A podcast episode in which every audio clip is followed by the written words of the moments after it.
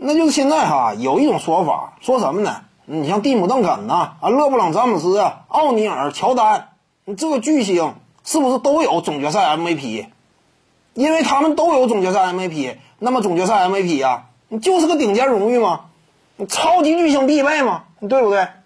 以上这几位确实每一个都是超级巨星的身份呐，迈克尔·乔丹呐，勒布朗·詹姆斯，历史前二，奥尼尔、邓肯，内线位置之上，位置极高。他们都有总决赛 MVP，是不是说总决赛 MVP 非常值钱，是绝对靠得住的顶尖级别的荣誉呢？你这个逻辑是有错误的，逻辑错误在哪儿呢？你不能这么衡量，对不对？你要搞清楚这个逻辑起点到底在哪儿。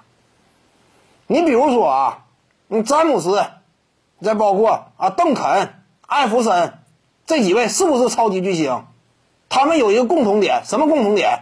都拿过最佳新秀。那你能说最佳新秀啊？顶尖荣誉，为什么是顶尖荣誉？以上这几位啊，历史之上数得着的超级巨星都有最佳新秀奖，是不是说最佳新秀顶级荣誉啊？你太谈不到了。因此，这种说法本身是有严重问题的，逻辑本身就经不起推敲，对不对？为什么最佳新秀他算不上是最顶尖荣誉呢？你要看到啊，那最佳新秀历史之上一般般的球员大有人在。泰里克·埃文斯啊之类的，对不对？你大有人在，你拿过最佳新秀，能说这是什么顶尖荣誉吗？因为超级巨星有，他就是顶尖荣誉啊！你太谈不到了。所以，一个顶尖奖项啊，它到底的是什么级别？你最客观的一点在哪儿？就是拿这个奖项，你看看这些球员到底是什么层次，以及这个奖项它本身考量的一些标准、参考的范围、具体的场次。有没有说服力？这是最关键的，对不对？你就第一点来说，他的获奖啊，这些球员都是什么层次？这个非常关键。那总决赛 MVP 一整伊戈达拉、马克斯韦尔，这种并非队内绝对核心的都能拿到呢，对不对？甚至不夸张的讲，伊戈达拉呀，那在当年的勇士队内也是个角色球员，核心没有他。你再包括当年早期马刺队。啊，GDP 组合深厚，小老弟莱昂纳德，一四年的，他不也是那样吗？一种情况吗？那会儿的他，你能称得上什么联盟当中啊头一排的巨星当中有他呀？远远谈不到。你再包括再早之这个时期，托尼巴克之类的，也谈不到是什么联盟当中绝对的一流巨星，谈不到。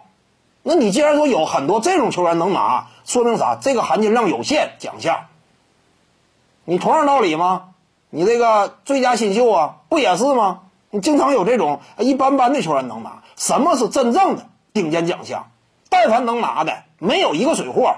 当年拿这奖的时候，联盟当中一等一的巨星，比如说常规赛 MVP，拿的当年都是出类拔萃的一等一巨星。球星当中头一排拔尖的能拿，得分王也类似道理。但凡能拿得分王的，当年的声势也绝对不低。对不对？你回看这些位得分王啊，有一个水货吗？水货你能刷得出来得分王啊？开玩笑吗？你刷一个试试。这就是得分王，常规赛 MVP。相应之下，总决赛 MVP 不行。而且呢，总决赛 MVP 啊，它少了的话就四场比赛。你这个衡量标准呢，你因为啥呢？你数量一少，它很多情况之下就很难保证这个奖项。啊，它真正的含金量场次太少了，你的依据太有限了。这就好像啊，你出去做一个什么呃这个社会调研呐之类的，你就调查四个人啊，你调查四个人，你这不开玩笑呢吗？你怎么也得多调查点，哪怕四十个呢，你不能就调查四个人啊。这就类似道理吗？常规赛八十二场，得分王啊，常规赛 MVP 啊，你总决赛就少了就四场，多点也多不到哪儿去，这就是这个道理。什么是真正硬货？还是常规赛 MVP 以及得分王？各位观众要是有兴趣呢，可以搜索徐静宇微信公众号，咱们一块儿聊体育。中南体育独到见解就是语说体育，欢迎各位光临指导。